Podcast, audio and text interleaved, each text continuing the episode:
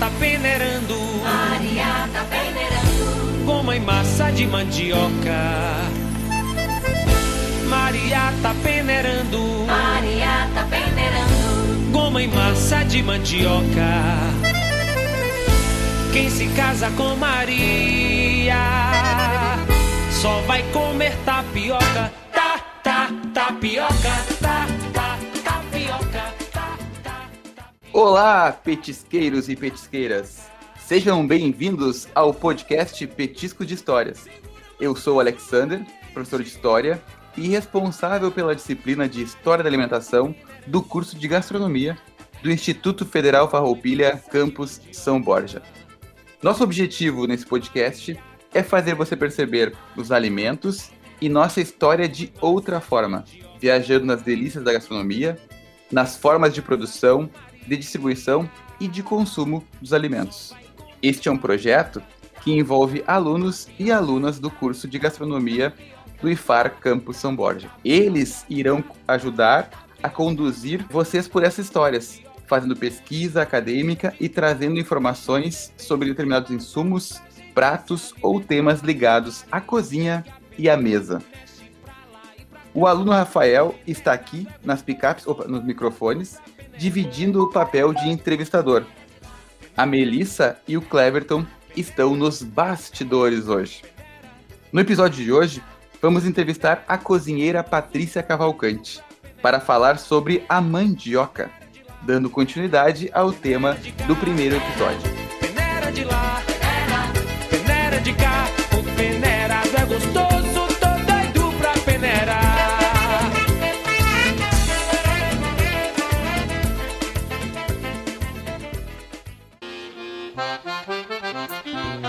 Alô, som, oi, oi, um, dois, três, teste. Mas retorna aí, lugar, vai. Alô, alô, alô, mais retorno. Isso. Vai começar? Nossa entrevistada de hoje, então, é a Patrícia. Boa noite, Patrícia. Boa noite.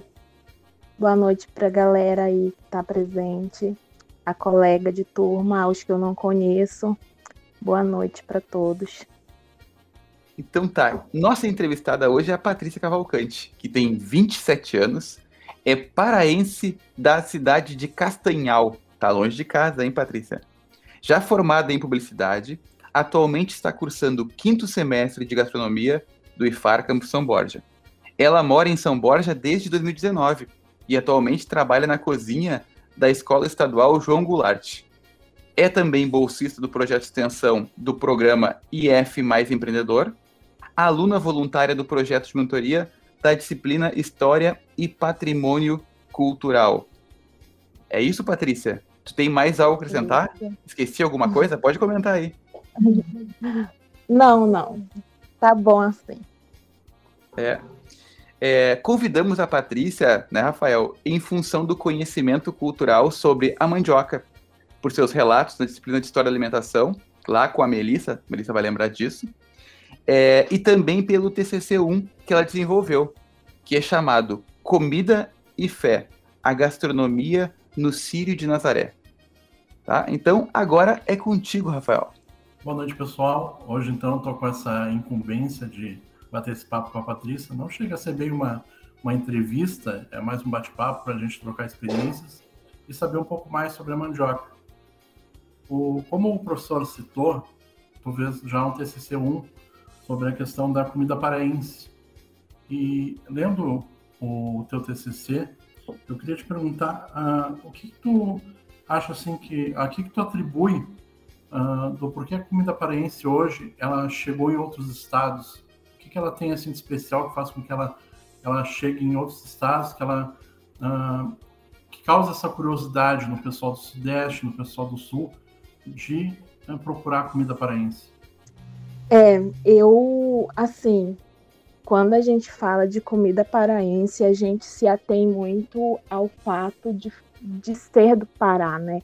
Mas eu acho que a gente pode nomear como comida do norte, porque o norte é gigantesco, né? Então, a gente não pode se ater só ao Pará.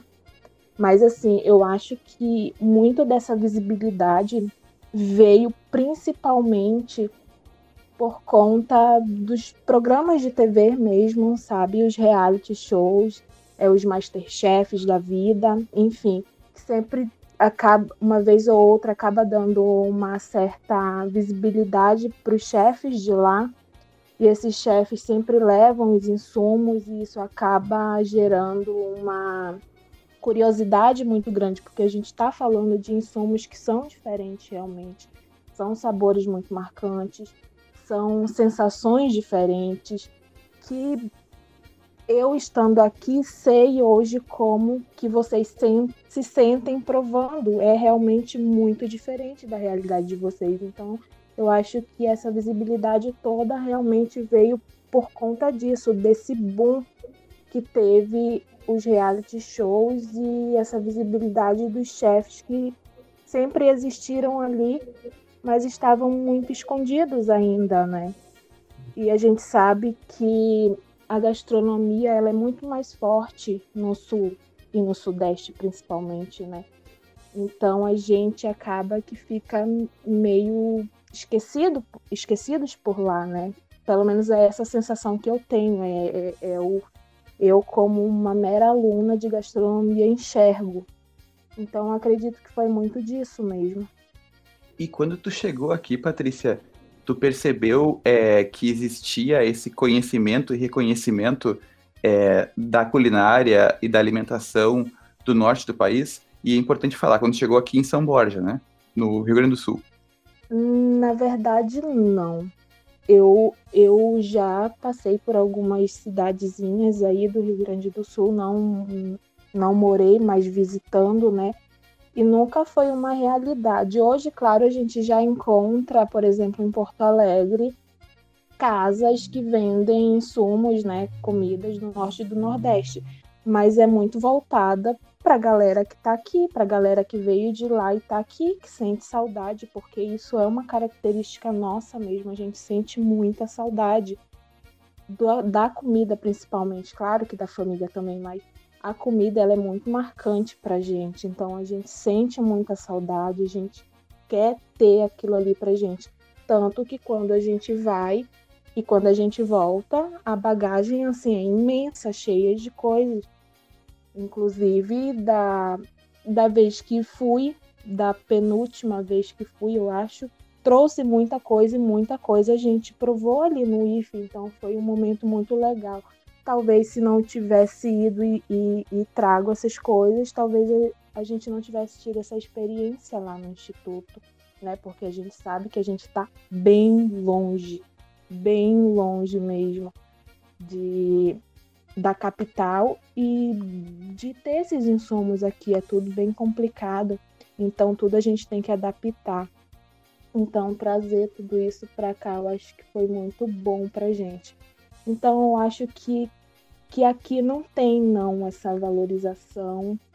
Eu acho que tudo chega muito, aí a gente vai tocar num ponto que talvez a gente tocaria só mais lá na frente, mas enfim, essa gourmetização de tudo, né? Então, muitas vezes vocês não têm a noção real do que, que é aquele produto, o que, que é aquele insumo, o que, que é aquela preparação, porque está bem gourmetizado e muitas das vezes foge totalmente do que realmente é, é a preparação, é o prato. Então, eu acho que não, da minha percepção aqui, não, não tem essa valorização, não, infelizmente. Tu não vê de forma positiva, então, essa gourmetização, essa glamorização do, do prato que daqui a pouco tem até uma influência indígena, por exemplo? Eu não diria negativa, porque eu acho que quando. É porque tudo tem os seus, seus pontos favoráveis e seus pontos negativos, né? Então, não diria que seria somente negativo, mas descaracterizar um produto e dar para uma pessoa que nunca provou e dizer que aquilo ali é de fato aquilo, eu vou estar tá cometendo um erro contigo. Então eu vou estar tá te colocando uma experiência que tu não vai ter vivido de fato. Entende? Então, claro que ao mesmo tempo tu tem aquele produto saindo de lá do norte vindo para cá para o sul. Isso gera muita coisa, isso gera mais produção, mais emprego, enfim, é uma cadeia, né? mas também tem os seus contras. Então, tudo é tudo é equilíbrio. A gente tem que achar o equilíbrio. Sim, entendi. Eu estava fazendo o link antes para a tua resposta, né? Tu falando dos produtos que ah, paraenses, né, que encontra aqui no Rio Grande do Sul, em alguns casos específicos. Eu estava pensando se seria o mesmo caso da gente lá atrás de erva mate, hein, professor?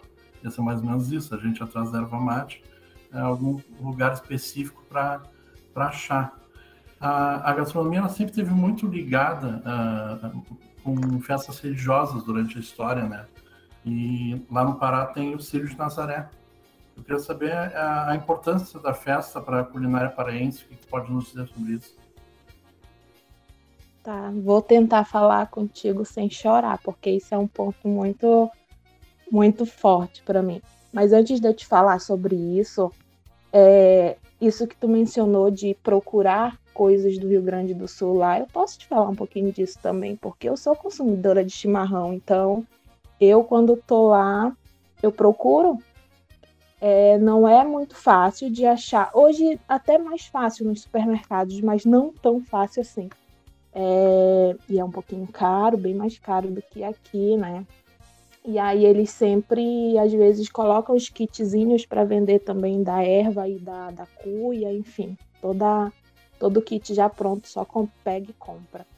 Então a gente tem muito as churrascarias gaúchas lá também, e que, olha, muitas das vezes não, de gaúcha não tem nada, não, é só mais o, o, a publicidade mesmo. É, quando a gente vem para cá e prova e sabe como que é, a gente tem uma certa bagagem para criticar. Mas enfim.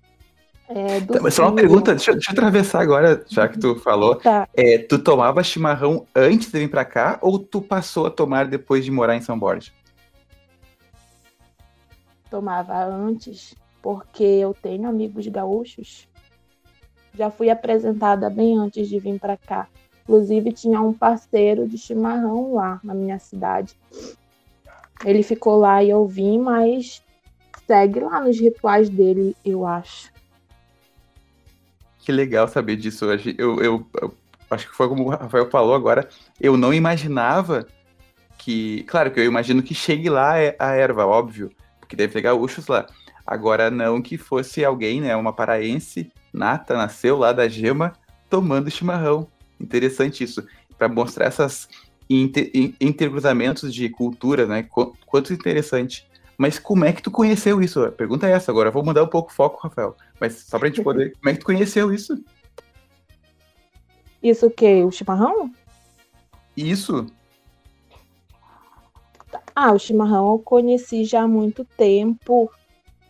Sei lá, não, não sei te precisar o ano agora, mas eu conheci. Não provei, só conheci, não não tive aquele, para mim era ruim. Como sempre a gente dificilmente tu vai ver alguém de lá olhar para o chimarrão e falar: "Nossa, que maravilhoso, vou tomar". Muito difícil.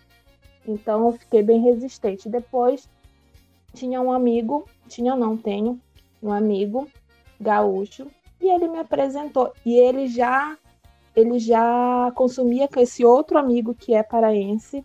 Então me apresentaram Aí, vez ou outra, tomava.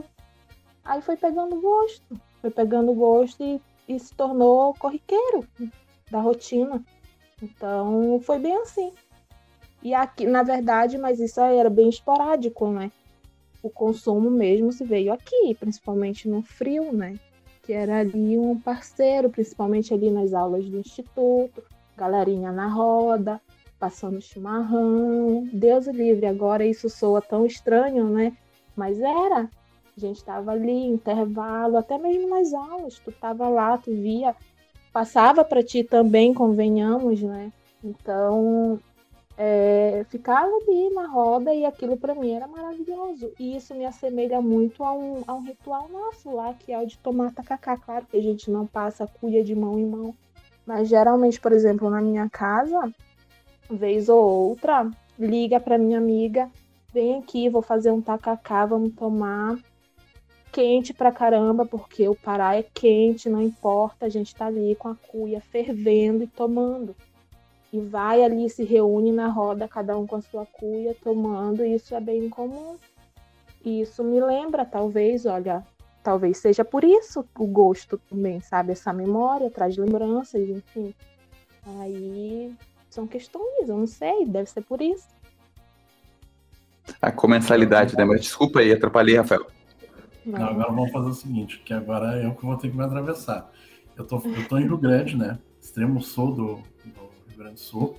E eu não tenho ideia Desculpa, do que é tu tá onde? Em Rio Grande. Ah, tá. Rio Grande é uma cidade. Geralmente quando a gente fala, o pessoal de fora mora em Rio Grande, tá? Mas em que cidade? Conheço, conheço, conheço. Nunca fui, tenho vontade, mas sei onde fica. Então, Segundo o Cleverton, é a segunda pior praia do Brasil, é isso, Cleverton? Olha, já ouvi falar muito bem de lá. eu falei ca- praia que entra carro, filho. Isso aí não é em qualquer lugar. Ah, Olha mas só. isso já não me agrada, olha. Praia que entra carro não me agrada. Mas tudo bem, vamos lá. Então, o que, que é o tacacá? Porque eu não tenho ideia. Me explica para alguém que não, não, não tem ideia do que é. Tá. Tacacá é um prato típico de lá. Que se resume em o tucupi, caldo amarelo extraído da mandioca. A goma, também extraído da mandioca. É, camarão seco, diferente do que vocês consomem aqui. O camarão, né, lá seco, salgado. E jambu, e muita pimenta para quem gosta. Geralmente é com muita pimenta. É, basicamente é isso. É um caldo com jambu, camarão e a goma que tu toma. E o jambu tem, tem as características, né, de tremer a boquinha, tremer os lábios. O, o tucupi é um líquido bastante forte, mas muito saboroso. E a goma, bem, a goma puxa bem pro gosto da mandioca mesmo, né? Camarão seco, normalmente, quem não tem o hábito estranha, porque ele vai com casca.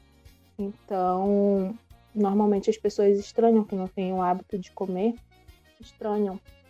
E é, e é bem cultural. É muito comum, por exemplo, nas cidades. Vou tirar Belém como exemplo, que é a capital. Você ter as barracas de vendas de comidas típicas do- pela cidade mesmo, sabe? É muito comum de tu encontrar e sempre tem as comidas típicas e o tacacá normalmente depois do trabalho é bem clássico assim a gente dá uma parada e tomar um tacacá. Bem legal. Mas vamos voltar ao Sírio. Tu Tá, eu nem lembro mais a pergunta. Não, lá. eu quero saber o seguinte: a importância da festa do Sírio de Nazaré para a culinária paraense.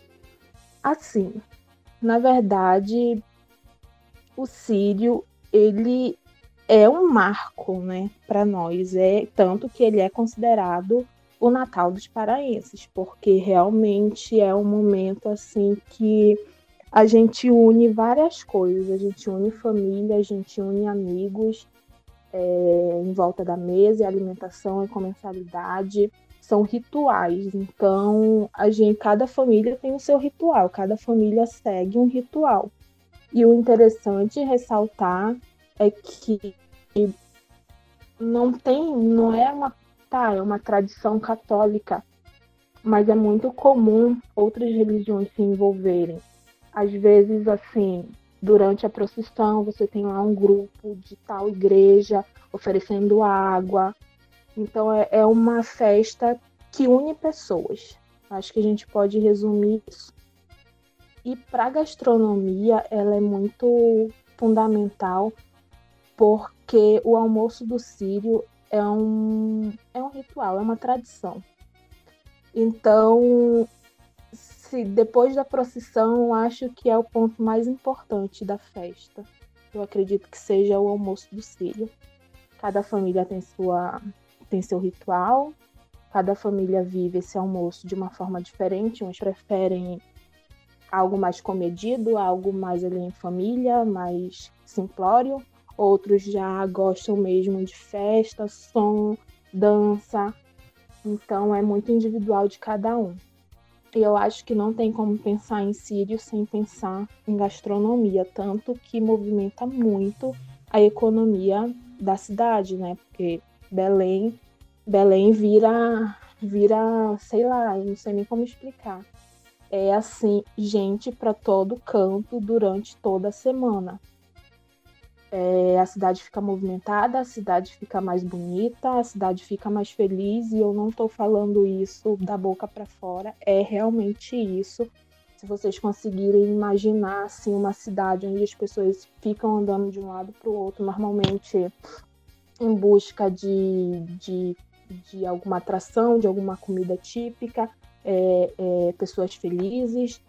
E uma coisa muito comum que a gente fala é que Belém, durante o Sírio, cheira maniçoba. E é verdade, cheira maniçoba mesmo, sabe? Porque é muito comum cada família preparar sua maniçoba em casa, ou se não prepara, compra feita, mas é mais comum preparar. E a maniçoba tem um, um cheiro muito característico e muito forte. Como ela cozinha por vários dias, isso fica exalando ali no ar durante todo o período, né? Até finalizar no domingo de, do, do Sírio mesmo, que é o domingo do almoço. E, e é isso, a cidade cheira maniçoba mesmo. Não é, não é da boca para fora.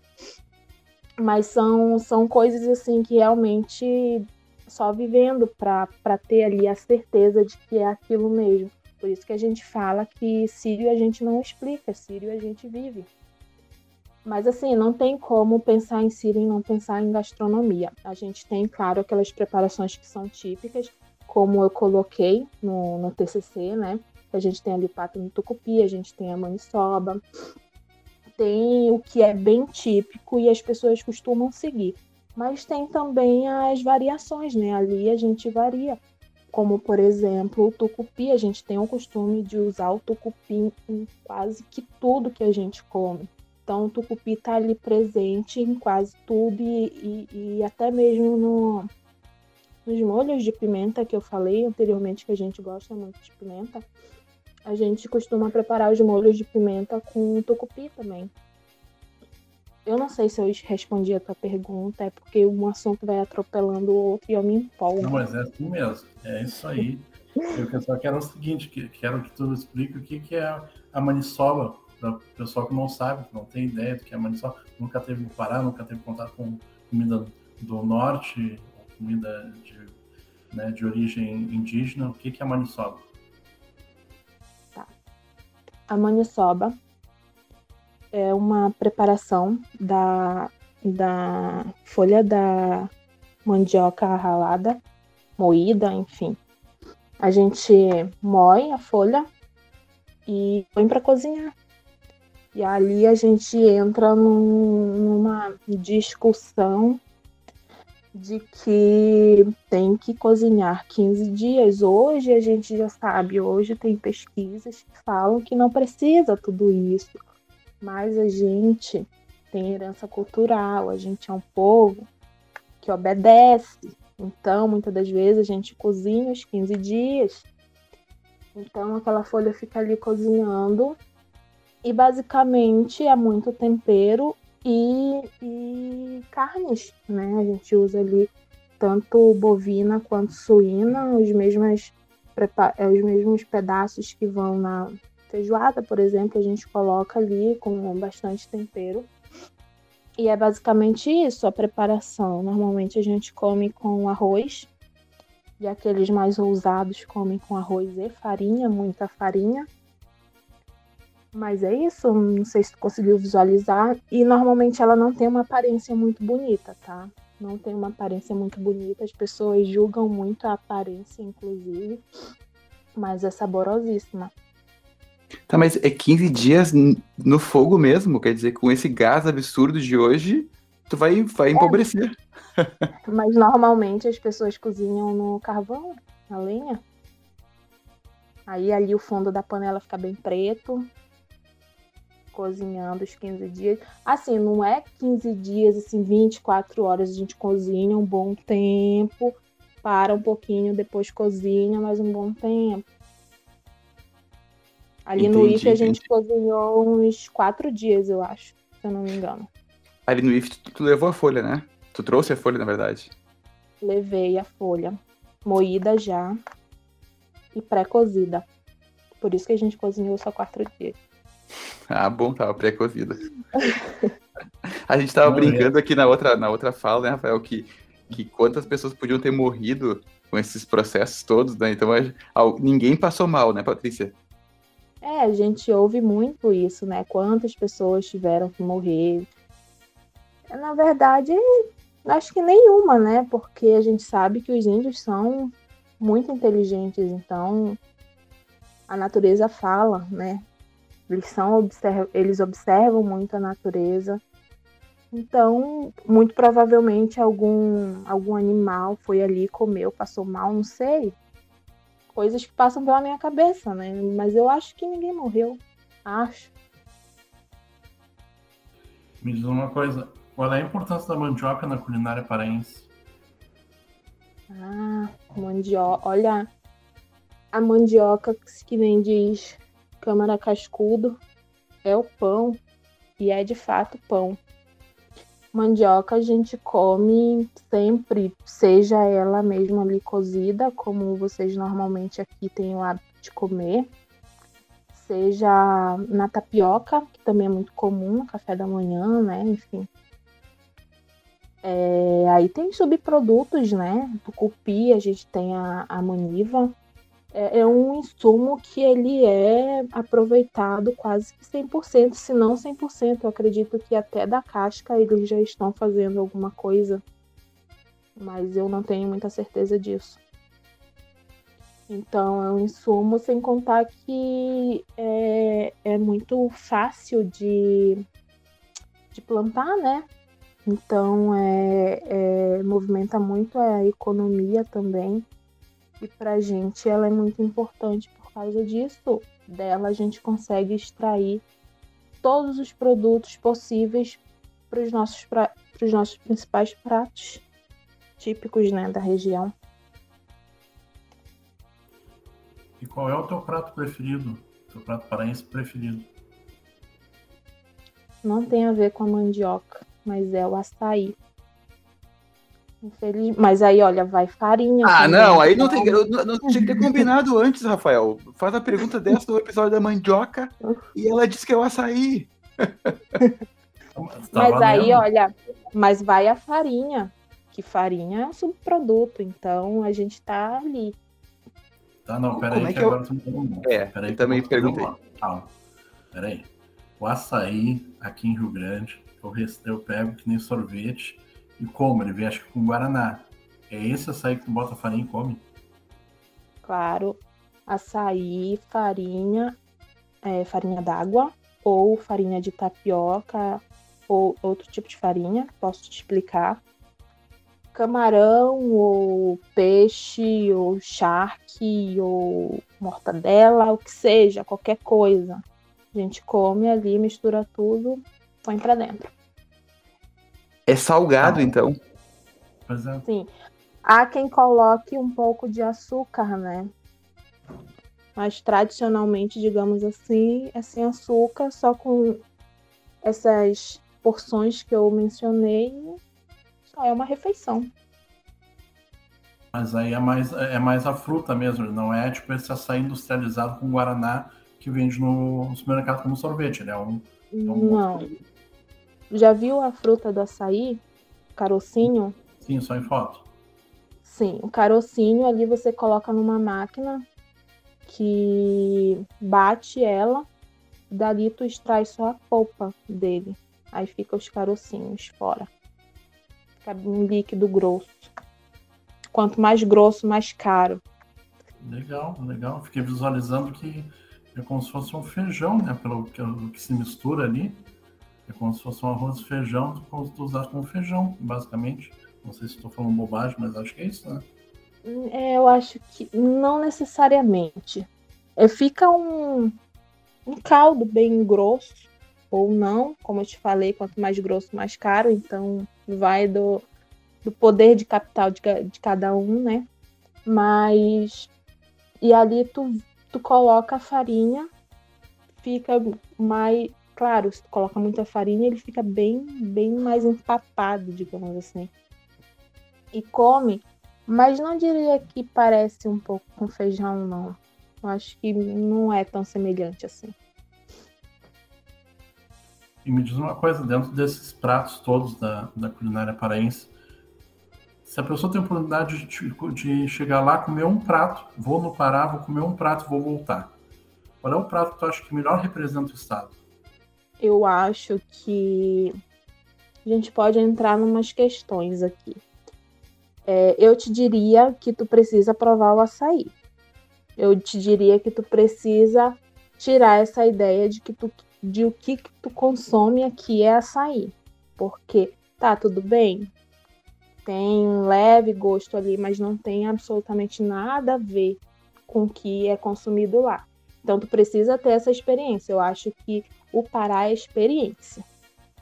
É tu ir lá, é tu provar tudo isso e tu ter a noção do que que é tal produto. Mas assim, eu acho que tu tem que provar o tacacá tacacá é muito simbólico nosso, né? Então ali tu consegue ter coisas muito características nossas, que é o tucupi e que é o jambu, por exemplo, a sensação do jambu, o que, que é tomar aquele caldo quente é, no calor que é o Pará. Todo, são, são sensações, são momentos que tu, tu tem que viver, é a junção de tudo, sabe? Então eu te diria isso. Ela ficou em cima do muro. Mas ela, não, mas ela foi uma resposta boa. A ideia do açaí foi uma coisa que eu, antes dela já me dar essa dica, eu já tava pensando, se um dia eu for pra lá, eu vou ter que provar esse açaí assim, pra ver. Mas é. assim, ó, ó, eu não posso te dar certeza porque eu nunca provei.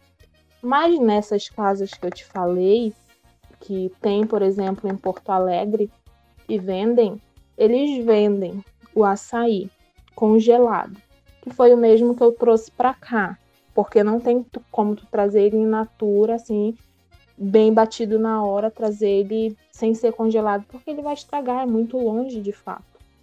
Então, mas ali dá para tu ter uma noção já mais aproximada. Claro que tu vai ter que bater ele depois no liquidificador para, né, trazer ele mais para consistência líquida. Mas dá para tu ter uma noçãozinha ali tu não quiser ir para lá. Mas aí eu acho melhor tu ir, porque a experiência é melhor, mais completa. Sem, isso que a gente só tá falando da comida, né? Porque se a gente for falar das outras questões, aí, olha, eu te digo que tu nem embora vai querer vir. Falando em ir embora, em ir e vir, quando tu chegou aqui no Rio Grande do Sul, o, tu viu como é que a gente, por exemplo, o episódio sobre mandioca, né? como a gente usa mandioca, nossa percepção sobre mandioca, o, se assemelha ao que tu tinha lá no Pará, ou tu estranhou alguma coisa? Como, como é que tu vê essa questão? É, eu estranhei tudo. Não, nada se assemelhou assim para mim, sabe? É a começar pela farinha que vocês consomem. Meu Deus do céu. Se eu levar essa farinha daqui para lá, olha, não sei, acho que você expulsa de lá porque é uma farinha mais fina, né, que vocês consomem aqui, bem mais fina, inclusive. Vamos dar essa ênfase pro bem mais fina, porque é muito diferente do que a gente consome lá. E até o sabor também. Esqueci, eu acho que o problema todo, não sei se é um problema, para mim é essa gosto de industrializado, sabe? Parece que como a gente tá, como eu tô acostumada mais com o natural ali, o cara fez a farinha ali no retiro dele, na roça dele, e logo depois ele levou para feira e a gente foi lá e comprou e comeu. E aqui não, aqui tem todo o processo de, de industrialização da coisa, né? E, e, o sabor é totalmente diferente, isso eu estranhei muito. E a mesma coisa com a tapioca. É muito diferente. Aqui é vendida no pacotinho industrializado ali do que a gente costuma comprar, por exemplo, na feira. O produto final, ele tem, ele é modificado, ele fica diferente realmente, tanto no aspecto físico dele quanto no, no sabor também. E aí a mandioca e a mandioca mesmo que vocês costumam comer cozida, normalmente vocês, pelo menos aqui, foi me apresentado assim, é, comendo no churrasco, né, ali, um acompanhamento do churrasco. Bem, só me foi apresentado assim, então, ou um purê, alguma coisa assim. Que a gente consome também, mas não assim, dessa forma. Ela cozida a gente costuma comer com café, por exemplo. É, às vezes a gente coloca no feijão também, é bem bom. Deixa eu te fazer uma pergunta, já que tu falou sobre isso. É, vocês chamam a mandioca brava e a mandioca mansa de mandioca? Como é que vocês nominam isso lá? É, Não, a gente chama de macaxeira, né? Man- O que vocês têm como mandioca, a gente chama de macaxeira, essa mais comum do dia a dia, né? Que não tem o venenozinho. É, a gente chama de macaxeira. Eu não, eu, eu particularmente não tenho contato com a mandioca brava, assim, de ir, até porque a gente não compra mandioca brava, né? Ela, pra, dela é feito a, muni, a maniva para maniçoba, tucupi, enfim. Então a gente não tem muito muito contato com ela, então é macaxeira só, assim. e, essas, e esse tucupi e a, e a maniva, é, alguém, alguém. Tu compra no mercado isso já? Industrializado? Ou tu compra em lugares, tem pessoas que fazem isso? Enfim, como é que funciona? Assim. Claro que hoje eu vou te falar da minha experiência, da menina lá da cidade, que mora na cidade, longe do. não tão longe do interior, mas longe de certa forma, mas que tem parte da família do interior e que tem uma vivência, mesmo que mínima, tem a sua vivência lá do interior. Então, pode não ser uma experiência geral, é a minha experiência, né? Eu não sou indígena, enfim. Mas, assim, muito.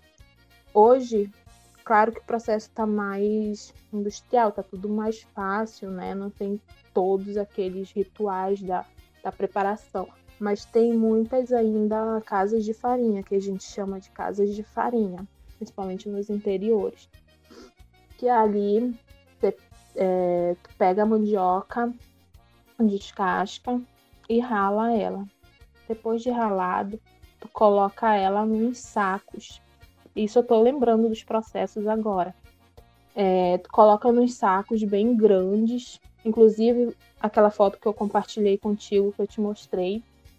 É, tu coloca esses sacos um em cima do outro, é, numa, numa espécie de prensa que faz o mesmo trabalho, por exemplo, que o Tipiti faz, que vocês falaram no primeiro episódio, faz o mesmo processo, que é de espremer a, a massa ali, e dali tu extrai o, o líquido, né? E aí aquele líquido, ele vai descansar, ele vai decantar e aí ele vai separar da goma, né? Vai separar o líquido da goma. E é esse líquido aqui que tu põe para ferver. Se tu quiser temperar, enfim, do teu gosto, tu tempera. E aí, depois desses processos, tu engarrafa, engarrafa PET mesmo, de 2 litros, 1 litro, que seja. E aí tu põe para o comércio, para vender. E aí, normalmente, de 2 a 4 reais, dependendo da época não é tão caro. E aí a goma que ficou lá embaixo decantada, separa, tem gente que vende elas em bloco, em blocos assim aí, tu leva para casa e rala em casa, passa na peneira, enfim. A pedido da Patrícia, depois de um puxão de orelha de sua mãe, vamos esclarecer o seguinte: o chibé é uma bebida tipicamente brasileira que é feita com água e farinha de mandioca. Já o que ela se referiu quando vai ao fogo, água e farinha de mandioca, indo ao fogo, que é uma espécie de mingau, é, e com outros temperos mais, isso é chamado de caribé. Ou então tem os que já vendem peneiradinho, e aí tu só faz a tapioca em casa. Não sei se eu consegui explicar bem. Conseguiu sim, eu- eu entendi. Mas assim, ó, é bem, fique bem claro pra gente, é, Patrícia, e pra quem tá nos ouvindo, que a frase do Cleverton é a frase clássica desse podcast, né? É o sabor que eu li. Tá? Nós, nós conhecemos o sabor que a gente leu. É, o, o Rafael comentava ali que a gente conhece por foto, por imagem, por textos, mas não conhece é, efetivamente esses sabores porque não provou. Pelo menos aqui de nós. E aí, falar em sabores e falar em mandioca, eu queria que falasse sobre bebidas. Que tipo de bebidas vocês fazem com a, a mandioca que você que é costumeira tomar lá? É, eu vou falar da minha experiência mais uma vez. É não da mandioca em si, mas, por exemplo, da farinha. É, a gente tem o chibé, não sei se vocês já ouviram falar, não sei se já leram nas pesquisas aí, mas a gente tem o chibé, que é unicamente a farinha da mandioca e água. E ali tu bebe. Mas hoje já tem ali, já avançou um pouquinho, a gente já come, já bebe o chibé com camarão, por exemplo, com aí a gente coloca um temperinho, um sal, uma pimenta, enfim. E aí a gente tem outra questão que é que é ele mais engrossado, porque tu pode simplesmente colocar ele ali e beber. E tem a forma também que isso minha mãe faz muito quando a gente está doente, enfim, que é fazer ele levar para o fogo e temperar bastante com muito alho. Eu não sei se muito alho é característica da, dessa bebida em específica, mas a minha mãe coloca assim horrores de alho e sal e pimenta. Aí fica uma bebida bem forte. Dizem que cura tudo. Assim, não sei se isso é muito psicológico meu, né? Mas cura mesmo. E que eu tenho na memória, assim, são essas. Que é a mesma, só que de, de formas diferentes, né? Uma vai pro fogo e a outra não. Bebidas alcoólicas não toma lá. Tipo, fermentados ou. Hum. é, Não, não. Assim, eu não. Claro que hoje a gente já tem várias bebidas, né? Com, enfim, com vários produtos. Mas da mandioca, assim, eu nunca bebi. Então tá, Patrícia, a gente quer agradecer imensamente tu ter falado conosco hoje. Agradecer o Rafael, que fez as perguntas, que leu o material, nos ajudou. E deixar o espaço para te poder dar um recado para tua família que tá lá longe, vai poder escutar o podcast. E para os gaúchos vou aqui. chorar. Mas pode falar, fica à vontade, tá? Ninguém, ninguém tá vendo, né? Isso. Ai, ai. Não, vamos mandar um beijo então pra todo mundo, pra minha família, pra minha mãe, pra minha irmã, pros meus irmãos, né? Minha irmã. Vai parecer o programa da Xuxa, Parece mesmo. né? Mas vamos lá, vou mandar um beijinho pra eles. Tô com muita saudade, mas logo, logo vou estar lá pra gente viver tudo isso que eu falei pra vocês e trazer cada vez mais experiências pra cá e dividir com vocês, porque isso é o que eu que eu tenho de, de, de como missão, sabe? Trazer tudo isso que eu vivo lá, trazer pra vocês aqui, pra pelo menos ter um pouquinho de noção do que, que é, porque eu vivo tanta coisa legal aqui, eu conheço tanta cultura de vocês, né? Eu conheço tanta gente legal, tanta gente que me mostrou esse mundo que eu tô hoje, então acho que é uma forma de, de agradecimento mesmo. E eu acho que é isso. Tô com saudade de casa, mas a saudade faz parte. Vamos, vamos nessa. Isso aí, Patrícia, que tu possa levar um pouquinho de nós daqui para lá e trazer de lá para cá as informações que tem trazido, tá? Um abração a todos vocês, petisqueiros e petisqueiras. Em breve estaremos com outro episódio, tá? Um beijão. Tchau, Rafael. Tchau, Patrícia. Tchau, Melissa. Tchau, Cleberton.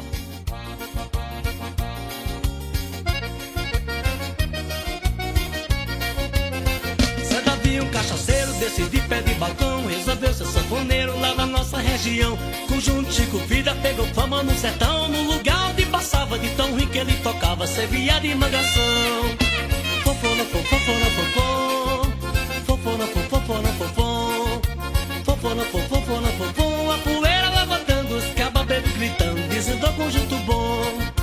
Fofona, fofona, fofona, fofona, fofona, fofona, fofona, fofona, fofona, a poeira levantando, os cababelos gritando, dizendo ao conjunto